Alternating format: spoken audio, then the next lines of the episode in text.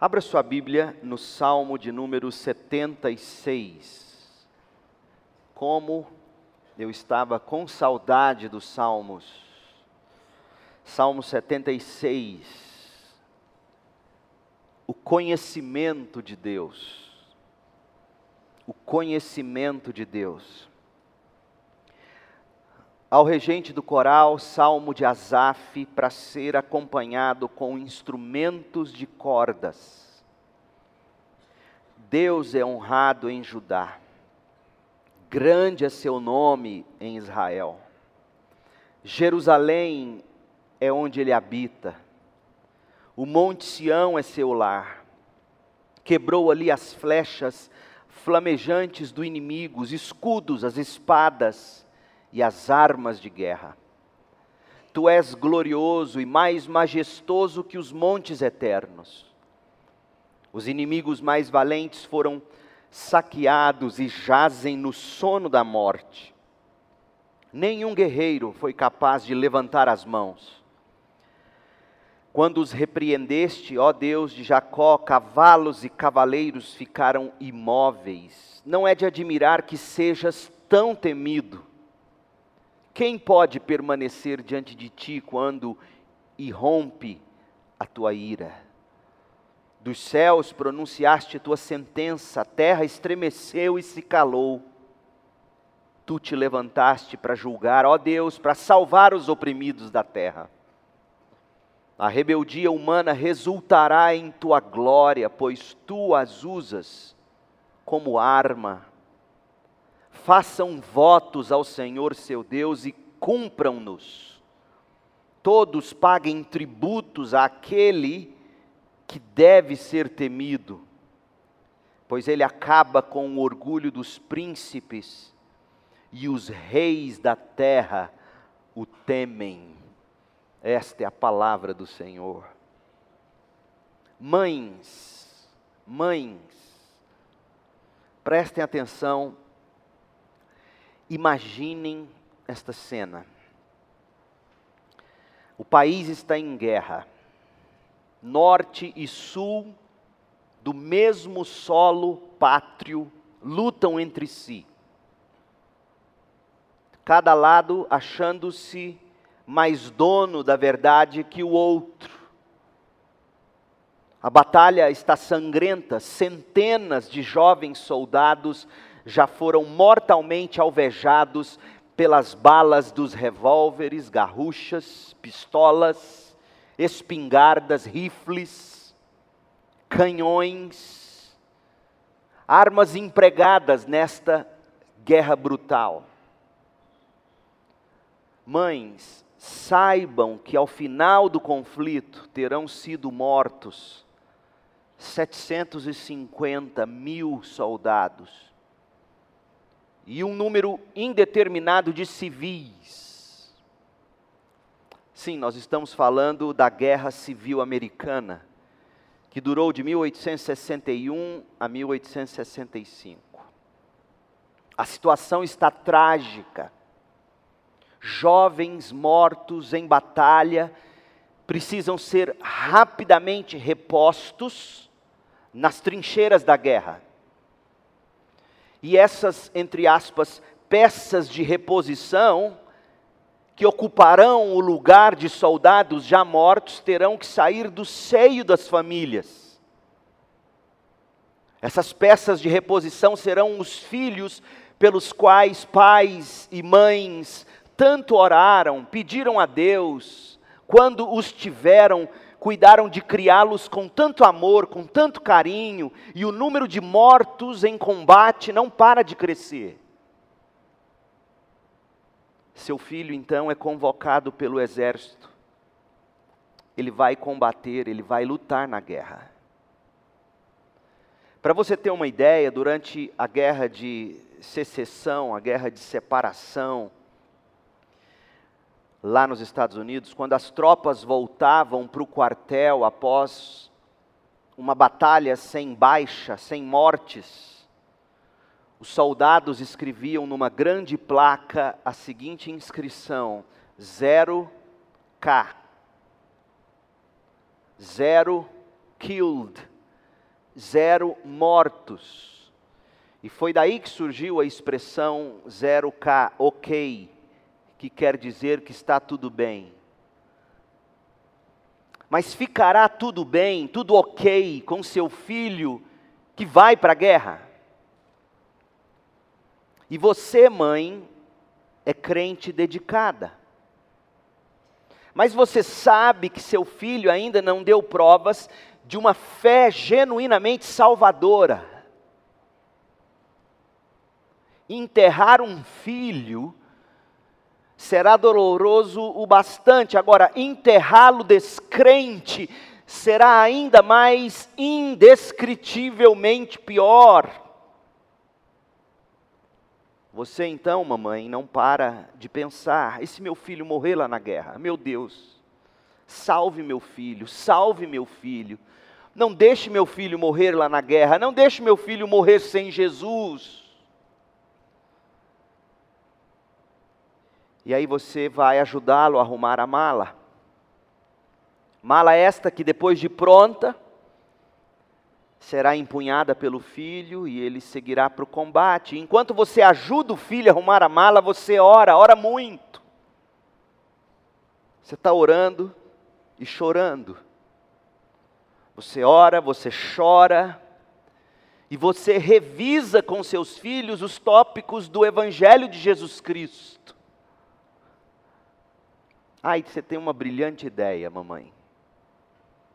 Você pega uma Bíblia, coloca numa sacola e deposita essa Bíblia no fundo da mala, debaixo das roupas. Seu filho se despede, te dá um beijo, e você o assiste sair pela porta da frente, pensando: meu Deus, será que ele voltará? Meu Deus, traga meu filho de volta, enquanto você o vê sumindo no horizonte. Salve meu filho, revele-se ao meu filho. Salve meu filho em Cristo Jesus. Seu filho chega no campo de guerra no olho do furacão da guerra, a única coisa que preocupa seu filho é a sobrevivência. Ele tem que matar para sobreviver.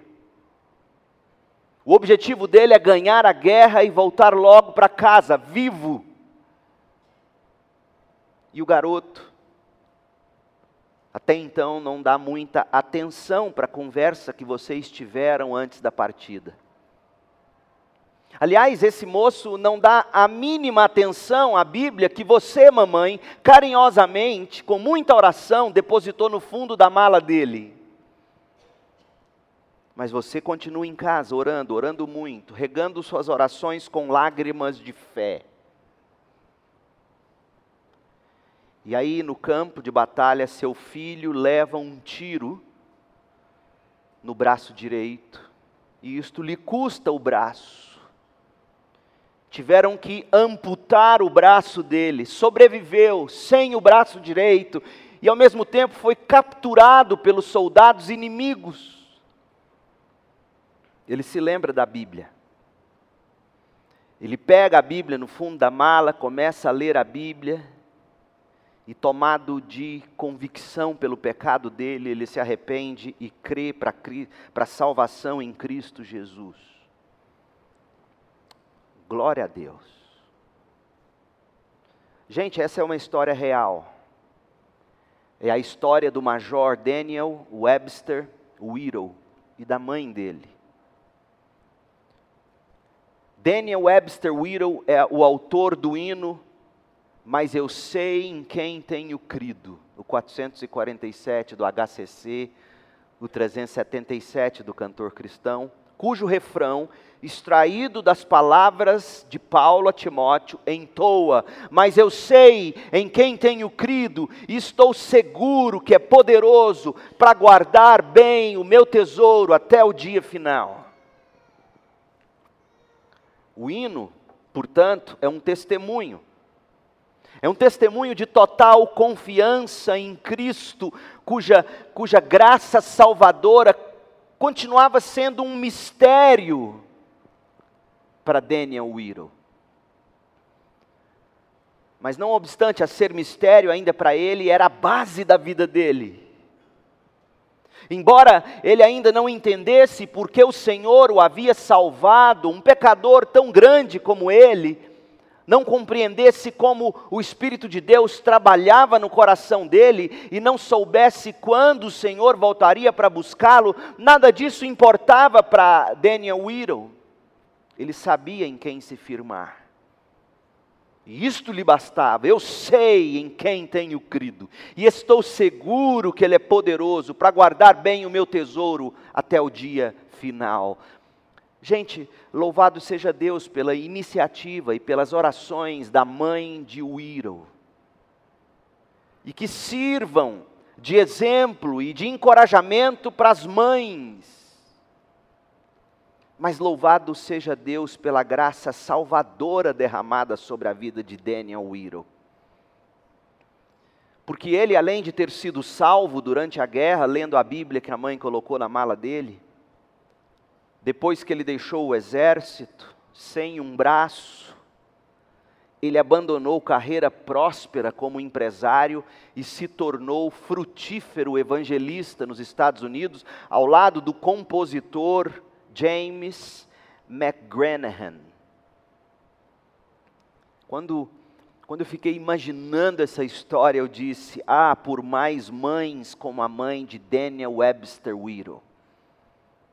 Mulheres que sabem em quem elas têm crido e estão seguras de que este Deus é poderoso para guardar o tesouro delas e salvar os filhos delas, levando-os também seguro para o céu. A mãe de Whittle sabia em quem ela tinha crido. Whittle passou a saber em quem ele tinha crido, e a pergunta que eu lhe faço é: você sabe em quem você tem crido? Quem é seu Deus? Quem é seu Salvador? Você conhece o seu Deus? Ah, você precisa conhecer o seu Deus. Conheça o seu Deus, crente. O conhecimento de Deus faz toda a diferença na vida e na morte. Pergunte à mãe de Whittle como ela conseguiu empacotar os pertences do filho numa mala pequena, sabendo que lá na guerra o filho poderia morrer. Da mesma forma que morreram quase 800 mil filhos de outras mães que combateram na guerra civil americana. Pergunte a essa mãe como ela conseguiu fazer a mala do filho sem se sucumbir no desespero. Pergunte a ela por que ela colocou a mala numa sacola no fundo, a Bíblia numa sacola no fundo da mala do filho que estava a caminho da guerra. Sabe o que ela te responde? Eu sei em quem eu tenho crido e estou segura que Ele é poderoso. O conhecimento de Deus faz toda a diferença na vida e na morte. Pergunte a Daniel Whittle. Pergunte a ele por que, que ele resolveu se voltar para a Bíblia. Por que, que ele resolveu orar ao Deus da mãe dele? Sabe o que ele vai te dizer? Eu vi tanta gente morrer ao meu lado, em dor e desespero. Eu mesmo vi o rosto da morte, eu senti o hálito da morte. Até que eu me voltei com arrependimento e fé para o Cristo da Bíblia e o Deus da minha mãe e agora eu estou feliz em poder cantar, mas eu sei em quem tenho crido e estou seguro que é poderoso para guardar bem o meu tesouro até o dia final. Meu povo, o conhecimento de Deus faz toda a diferença na vida e na morte.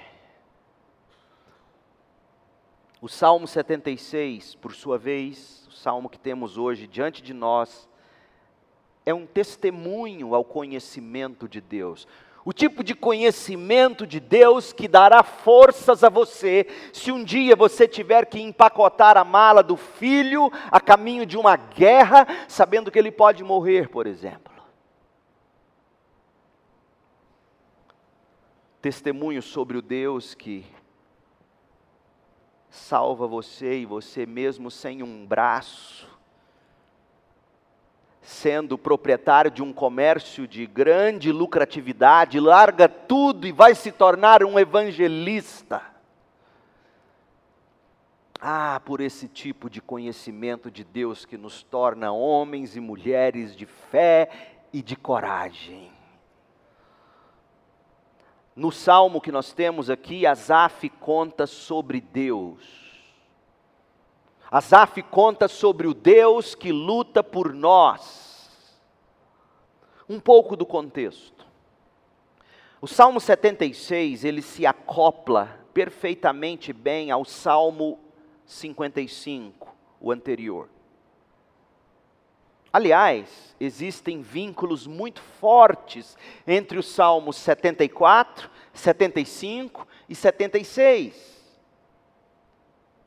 Observe comigo, o Salmo 74 analisa a violência e a injustiça que existem no mundo e pede ao Senhor que intervenha.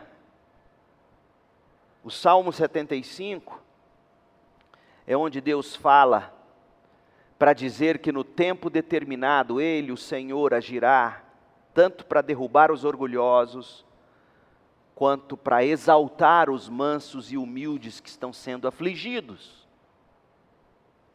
E aí o Salmo 76 celebra um incidente dramático no qual Deus fez exatamente isto, destruindo completamente os inimigos de Israel. Então, nestes três salmos, 74, 75 e 76, Deus é visto como o juiz, diante de quem todos deverão um dia se apresentar e a quem todos um dia prestarão contas.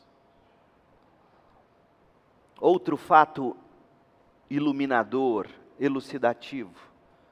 A Septuaginta, que é a tradução do Antigo Testamento hebraico para o idioma grego, então, é, esse Antigo Testamento no grego era a Bíblia que se lia nos dias de Jesus. Paulo lia a Septuaginta. Jesus leu a Septuaginta. Era a Bíblia corrente, digamos. A Septuaginta, ela acrescenta ao cabeçalho do Salmo 76 a seguinte inscrição, que diz assim: para os assírios. E esta inscrição é interpretada como uma referência a Senaqueribe, o rei da Assíria, que invadiu Judá no ano 701 a.C. e que assistiu o próprio Deus destruindo 185 mil soldados conforme a gente lê em Isaías 37, de 21 a 38. Ezequias, o rei de Judá, ora pedindo livramento às tropas assírias ao redor de Jerusalém para destruí-la. Já tinham destruído o reino do norte, Israel, e agora acabariam com o reino do sul, Judá. E em resposta à oração de Ezequias, em Isaías 37, Deus deu vitória ao povo de Judá. Nós vamos ver mais sobre isso na próxima mensagem, porque hoje nós não concluiremos o Salmo 76. Mas, mas a ênfase do Salmo, preste bem atenção nisso, a ênfase do Salmo não é tanto no que Deus fez por Judá. A ênfase do Salmo o destaque do salmo é para quem Deus é. Quem Deus revelou ser durante esse maravilhoso livramento. O, o, tema do Salmo 76, portanto, é o conhecimento de Deus. O conhecimento do Deus que luta por nós, o seu povo. E isto nós podemos enxergar na própria estrutura do salmo. O salmo pode facilmente ser dividido em quatro partes. Bem na junta dos ossos que aparece cada um dos quatro particípios passivo. É uma forma hebraica, o nifil, o rifil, que vai descrever aspectos do caráter de Deus. Então, por exemplo, olha aí no seu salmo, verso 1, diz que Deus é conhecido, honrado.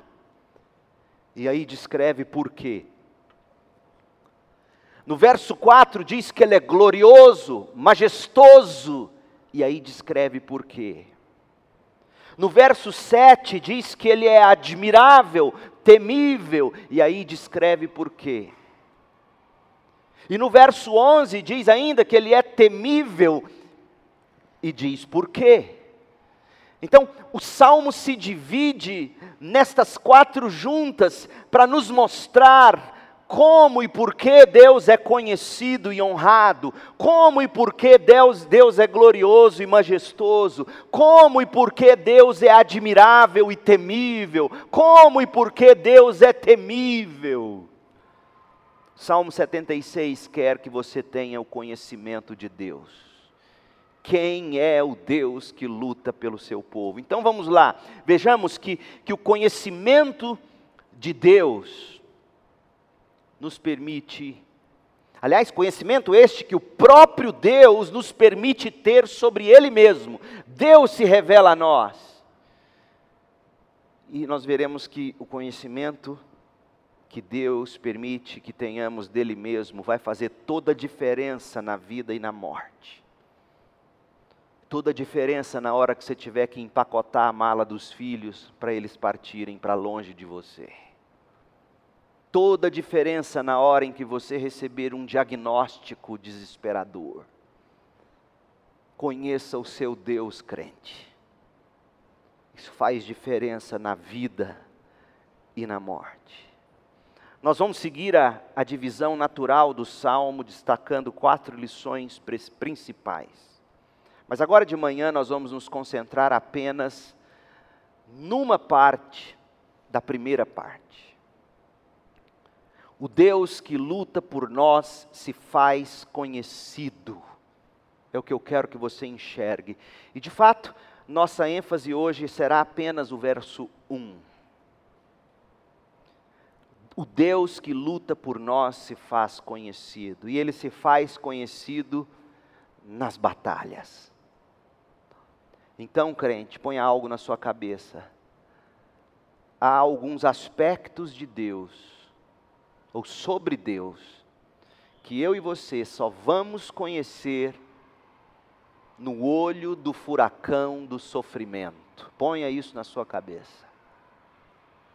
Sofrimento é bênção de Deus.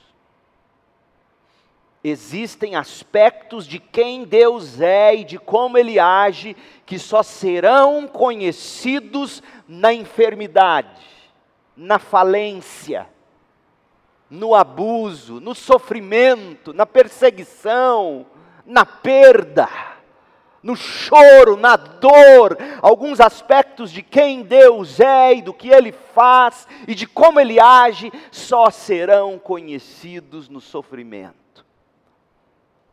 O Deus que luta por nós se faz conhecido. Deus não é do tipo que luta por nós e depois se esconde. Deus não é o Thor, que vem à terra, salva a terra e volta para o seu país de origem. E também não é do tipo Thor que quando vem e fica, fica barrigudo de tanto beber cerveja. Esse não é Deus. O Deus que luta por nós se faz conhecido na luta. A primeira parte do salmo, nos versos 1 a 3, deixa isso muito claro. Olha, verso 1: Deus é conhecido em Judá e a expressão conhecido, a NVT traduziu como honrado. Mas para mim, honrado é fruto dele ter sido conhecido. Então, na verdade, Deus é, é conhecido, Deus é percebido, e mais, é um tipo de conhecimento e de percepção que nos permite ter com Ele uma experiência. Deus é experimentado e por isso Ele é honrado, porque eu o conheço, eu o percebo, eu o experimento. Deus é conhecido em Judá, grande é seu nome em Israel. Jerusalém outras versões trazem Salém, porque na verdade a palavra aqui é Salém, é o outro nome para Jerusalém, e nós vamos em mensagem posterior descobrir por que, que, por que, que o salmista Asaf dá o nome de Jerusalém de Salém. Salém é onde ele habita, o monte Sião é seu lugar, quebrou ali as flechas flamejantes do inimigo, os escudos, as espadas e as armas de guerra. Então veja que nesses versículos, Asaf nos diz que o povo de Deus conhece a Deus. Gente, e o conhecimento do Deus que se revela é um privilégio apenas para aqueles que adoram o Deus e Pai de nosso Senhor Jesus Cristo. Não era assim entre as nações, não é assim entre os outros deuses. Os deuses das nações, os deuses de outros povos, nunca se fizeram conhecidos. A Bíblia diz que eles são cegos, eles são surdos, eles são mudos. Cegos porque não nos enxergam, surdos porque não nos ouvem, e mudos porque não se revelam aos seus. Mas o povo de Deus tem o privilégio de conhecer o seu Deus. O conhecimento verdadeiro e salvador de Deus. Um tipo de conhecimento tão perceptível, tão experiencial que nos faz honrá-lo. E aí diz: Deus é honrado, porque Ele é conhecido e experimentado com conhecimento. Salmo 76, 1. Há pelo menos três maneiras, segundo os versos 1, 2 e 3, pelo menos três maneiras pelas quais o povo de Deus conhece a Deus. Primeiro, pela revelação que ele faz do nome dele ao povo. Segundo, as ordenanças que Deus mesmo estabelece para reger a adoração desse povo. E terceiro, a libertação que Deus executa em favor do seu povo. Portanto, Salmo 76, de 1 a 3, diz que Deus se faz conhecido por revelação, ordenanças e libertação. Mas nós veremos apenas o conhecimento pela revelação. O restante, Deus permitindo, semana que vem. O privilégio de se conhecer Deus por revelação. Verso 1: Deus é conhecido em Judá, grande é seu nome em Israel. Aí você tem que perguntar se você é um leitor inteligente, sábio da Bíblia. Por que, que ele é conhecido em Judá? E o conhecimento dele em Judá diz respeito à grandeza do nome dele em Israel, a nação como um todo. Meu povo, Asaf, o salmista, está aqui nos lembrando da maior bênção, do maior privilégio que nós desfrutamos como povo de Deus. Sabe qual é a maior bênção que o povo de Deus desfruta do Deus deles? Conhecer seu Deus. Nós conhecemos Deus, ou melhor, Ele se permite ser conhecido, Ele se revela para que nós o conheçamos. Nós fomos abençoados com um conhecimento verdadeiro, um conhecimento salvador, um, um, conhecimento experimental do Deus vivo. Deus revelou a nós seu nome, seu caráter, sua reputação, e nós, o seu povo, conhecemos Deus pelo nome, conhecemos o caráter de Deus, conhecemos as misericórdias de Deus, conhecemos a reputação de Deus, Deus nos deu benefícios. Benefícios esses que não poderiam ser desfrutados, a menos que Deus mesmo, em graça e misericórdia, nos tivesse concedido.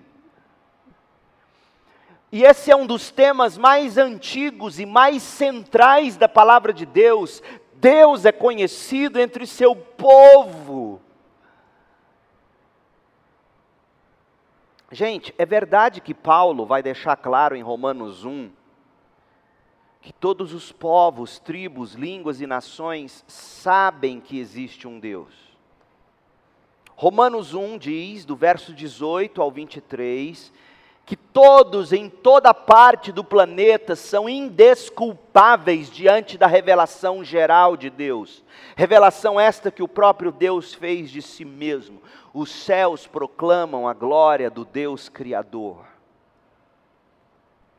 De fato, não é só que todo mundo sabe que existe um Deus, mas que todo mundo sabe que existe o Deus verdadeiro e que este Deus deve ser adorado, mas as pessoas se recusam a adorá-lo, adoram a criatura no lugar do Criador. As palavras do apóstolo Paulo em Romanos 1 nos lembram a razão pela qual existem pessoas neste mundo que não adoram o único Deus verdadeiro.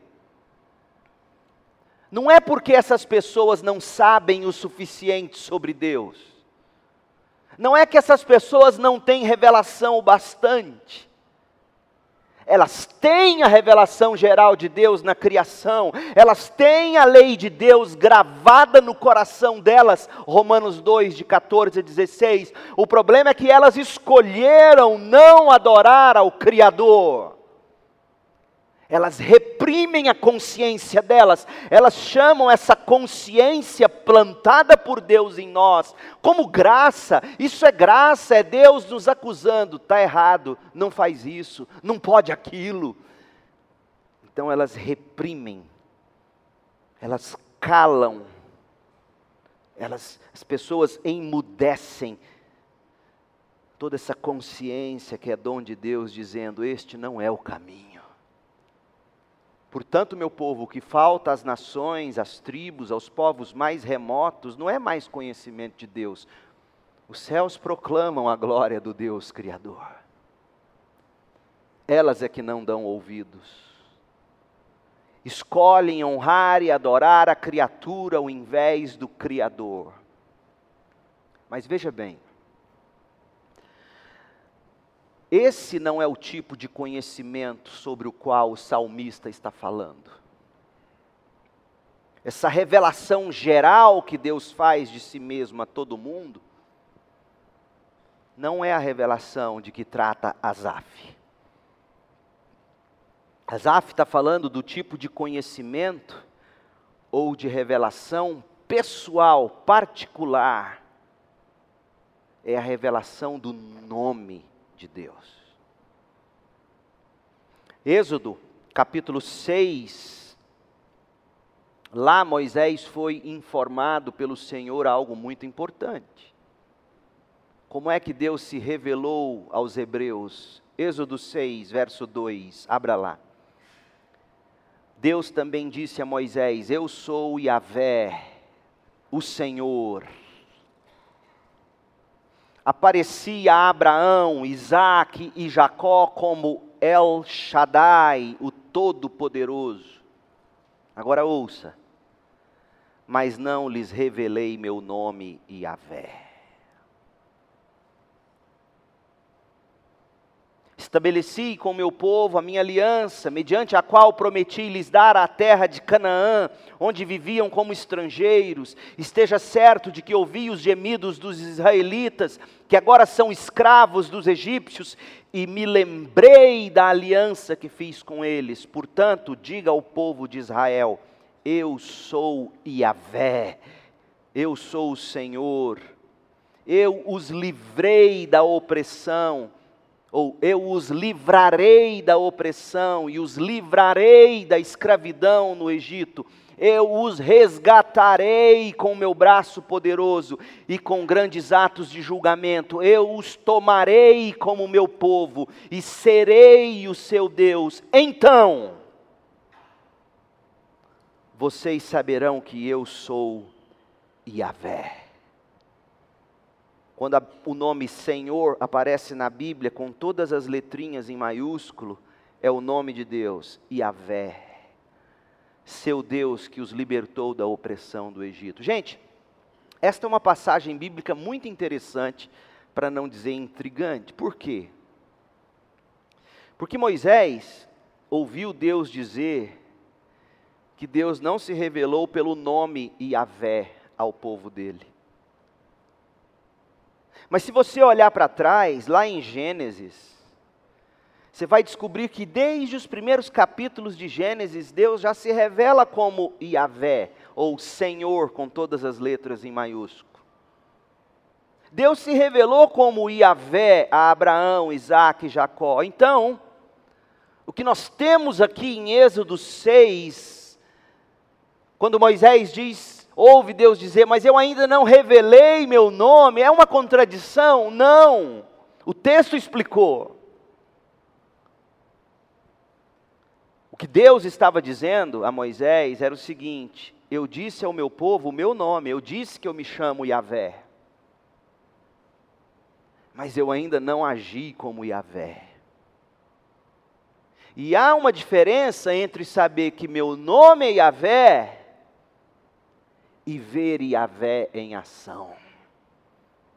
Por isso que Êxodo 6 vai dizer: Eu resgatarei, eu tomarei vocês como meu povo, eu serei, eu libertarei. Então, Êxodo 6, verso 7, vocês saberão que eu sou Yahvé.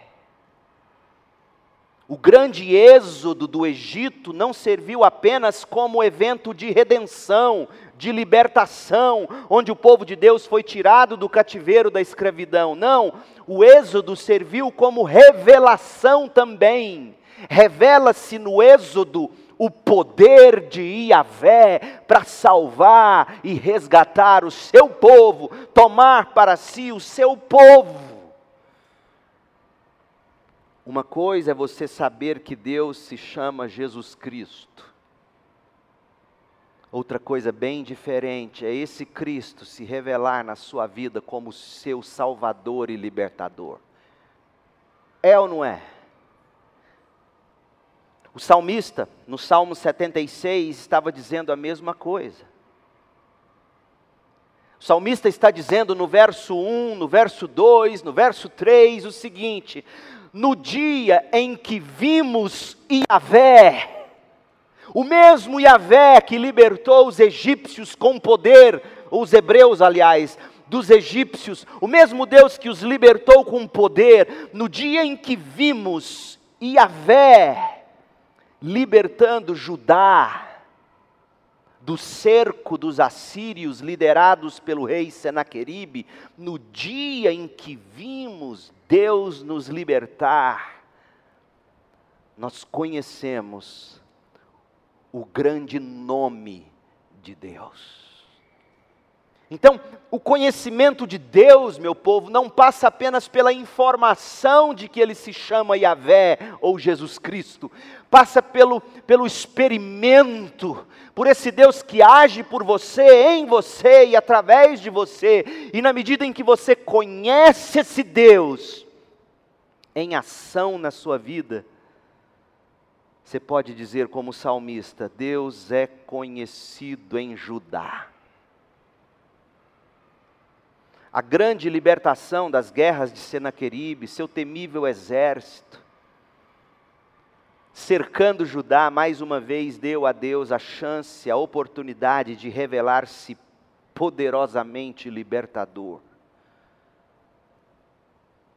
O significado do nome Senhor tornou-se diferente para Ezequias. Ezequias o rei que orou pedindo a libertação de Judá, seu povo, Ezequias conhecia o nome de Deus. Ezequias sabia que esse Deus poderoso, Yahvé, libertou os, os hebreus do Egito.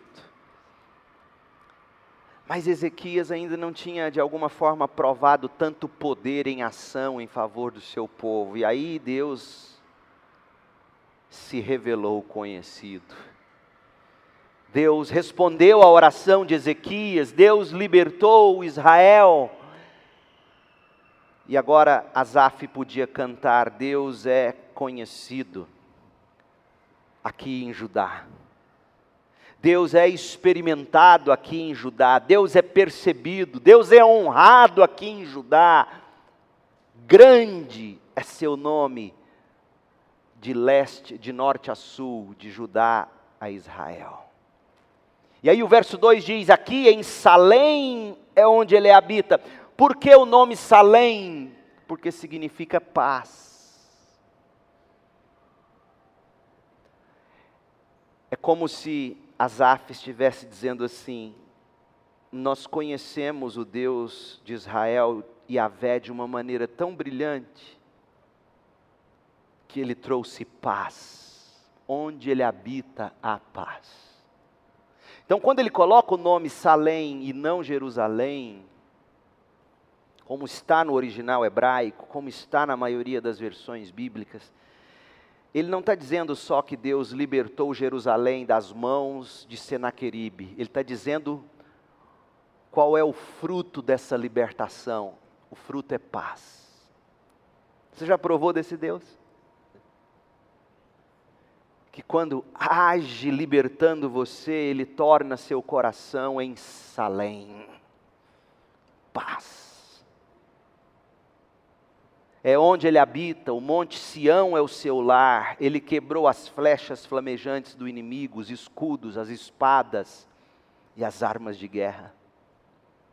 Esse tipo de conhecimento que nos faz honrar, adorar a Deus pelo que Deus se faz conhecido, percebido, experimentado, acontece ainda hoje. Você lê a Bíblia, lê a Bíblia, lê a Bíblia, mas conhece, mas um dia, de forma especial, você leu e o Espírito de Deus acordou o seu coração, e aí você diz assim: Eu nunca vi isso antes. Já teve essa experiência? Você ouve o seu pastor pregar e diz: Meu Deus, eu nunca tinha enxergado isso antes. Eu não tinha percebido isso até então. E aí então, quando isso acontece com você, e você não apenas tem esse esclarecimento, mas é um tipo de esclarecimento que vai produzir em você libertação do seu pecado. Porque esse é o conhecimento que salva, é o conhecimento que te faz dizer não para o pecado, arrepender e crer para a novidade de vida. Não é só uma informação bonita, que Deus me livre de ser um pregador que traz informações bonitas e interessantes. Eu não quero ser o tipo de pregador que faz você ter novas sacadas do texto bíblico. Eu quero ser do tipo que é instrumento de Deus para fazer você entrar no texto e enxergar e dizer: Meu Deus, de uma forma que te encante tanto com Jesus, que você fala: Eu não posso ser o mesmo. E aí, quando você tem essa experiência com Deus e Pai do nosso Senhor Jesus Cristo, você pode parafrasear o Salmo 76, 1 e dizer assim: Deus é conhecido, Deus é honrado, Deus é percebido, Deus é experimentado, não em Judá, onde lá no início foi que ele agiu, mas no meu coração. Deus é conhecido no meu coração, Deus é percebido no meu coração, Deus é experimentado no meu coração, Deus é honrado no meu coração. Grande é o seu nome, não em Israel, grande é seu nome na minha vida. Ou talvez você tenha tido a resposta de oração, uma oração que você fez mesmo sem esperança mas Deus agiu. E você diz: Deus é honrado na minha vida, Deus é honrado no meu coração, Deus é honrado na minha família. É isso que o salmista está dizendo. Asaf está dizendo: quando vimos o modo como Deus nos respondeu, quando vimos a forma como Deus agiu respondendo à oração de Ezequias, matando 185 mil soldados da Síria, nós conhecemos por experiência própria que Deus é Senhor, Deus é Yahvé, Deus é grande, Deus é temível, e é este tipo de conhecimento para o qual Deus te chama a ter nesta manhã, crente. Um conhecimento não só de doutrinas, mas de doutrinas que revelam quem Deus é em Cristo Jesus de uma forma que você diz: Ele agora é honrado no meu coração, o nome dele é grande na minha vida. Meu povo, esse é o fundamento do nosso louvor, o privilégio de conhecer a Deus e saber que Deus é grande no meu coração, na minha vida. É isso que você tem que cultivar na leitura da palavra de Deus. Quando você vai para a palavra de Deus, você tem que dizer: Senhor, revele-se a mim, revele-se grande, dá-me fé para crer com o coração, agradecer, louvá-lo. Deus, revele-se. Deus, eu, chega mais cedo para o culto, crente, faz isso. Senta quietinho no seu banco e ora em instantes, Pai. O Orlando vai dirigir um louvor que eu sei como sempre é maravilhoso. Eu quero derramar meu coração na tua presença. Eu quero ouvir do Senhor. Revela-te grande no meu coração e entre nós. Chega mais cedo, senta e ouve. O pastor vai pregar. Ele se preparou, ele orou, ele estudou, ele vai abrir a Bíblia. Eu quero ouvir Deus. Fala comigo, Deus. Você faz isso, crente? Ou você está pensando no frango que você tem que refogar antes de comer? Mais importante do que seu almoço é a palavra de Deus, crente. Mais importante do que a vida é a palavra de Deus. Crente, leia a Bíblia com essa expectativa, Senhor, revela-te a mim, não apenas conhecimentos em palavras, mas que essas palavras, que o teu espírito as utilize para penetrar meu coração, transformando meu coração e a minha vida. Pense, por exemplo, no livro do profeta Ezequiel. São 48 capítulos em Ezequiel e mais de 30 vezes o profeta diz que o povo veria Deus agindo, e aí ele diz a frase, mais de 30 vezes aparece essa frase em 48 capítulos: saberão que eu sou o Senhor.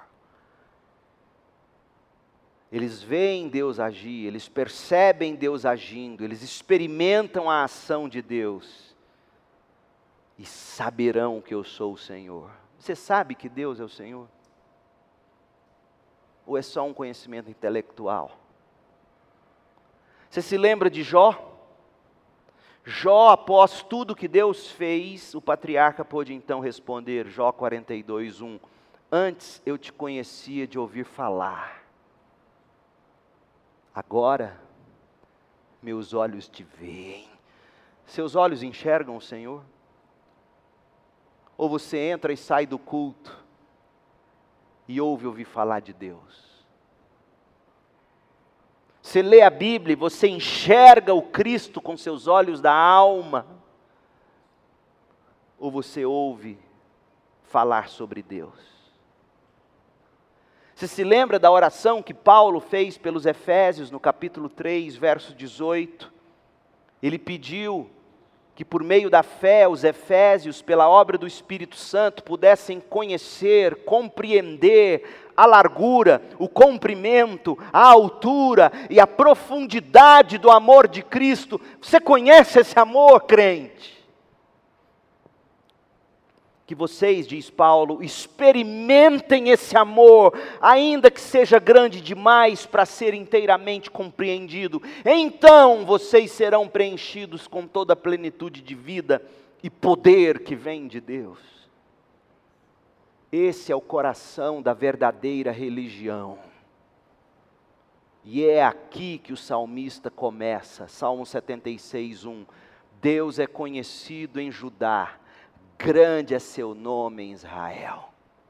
Deus é conhecido em Judá porque foi lá em Judá que Deus agiu realizando grandes obras de libertação.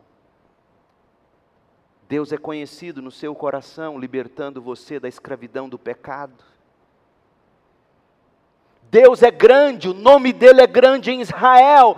Deus é conhecido de sul a norte. Deus é conhecido no seu coração e esse conhecimento de Deus no seu coração se espalha para o seu cônjuge, para os seus filhos, para os seus pais, para a sua família, para o mundo ao seu redor.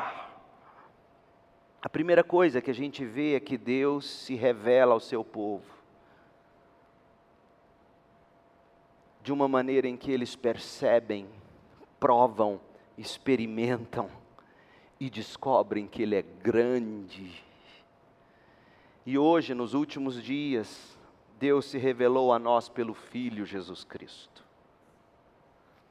João 1,14 diz que o Verbo se fez carne, carne e osso, habitou entre nós, cheio de graça e verdade, e vimos Sua glória. Você já viu a glória de Cristo?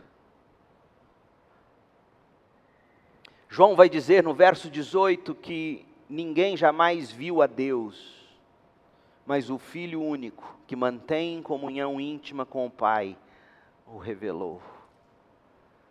Você quer ver Deus? Olhe para Jesus, conheça Jesus, a beleza de Jesus, de uma forma perceptível, de uma forma profunda. Esse conhecimento de Deus em Cristo vai fazer toda a diferença na vida e na morte. Quando Deus se revelar a você, não apenas informando que o nome dele é Jesus Cristo, mas quando você sentir o poder desse Cristo que te salva, que te santifica, que te liberta, que te resgata, que te coloca novos afetos, novos desejos, quando você perceber isso, sentir isso, você vai dizer: grande é seu nome. É grande para você? Eu espero que seja. E nós vamos encerrar cantando o hino, mas eu sei em quem tenho crido. Lembrando dessa mãe que, com fé, colocou a Bíblia no fundo da mala do filho. Mães, haverão momentos na sua vida em que você só vai conseguir dar passos para prosseguir se você souber em quem você tem crido, se você conhecer seu Deus, não apenas na cabeça. Ah, eu cresci na escola dominical, eu aprendi. Não, não, não. Ótimo. Mas esse conhecimento tem que ser do tipo que impacta você. Vamos cantar? Vamos cantar com fé. E que Deus te abençoe com graça e paz, com conhecimento de Deus em Jesus Cristo. Cantemos.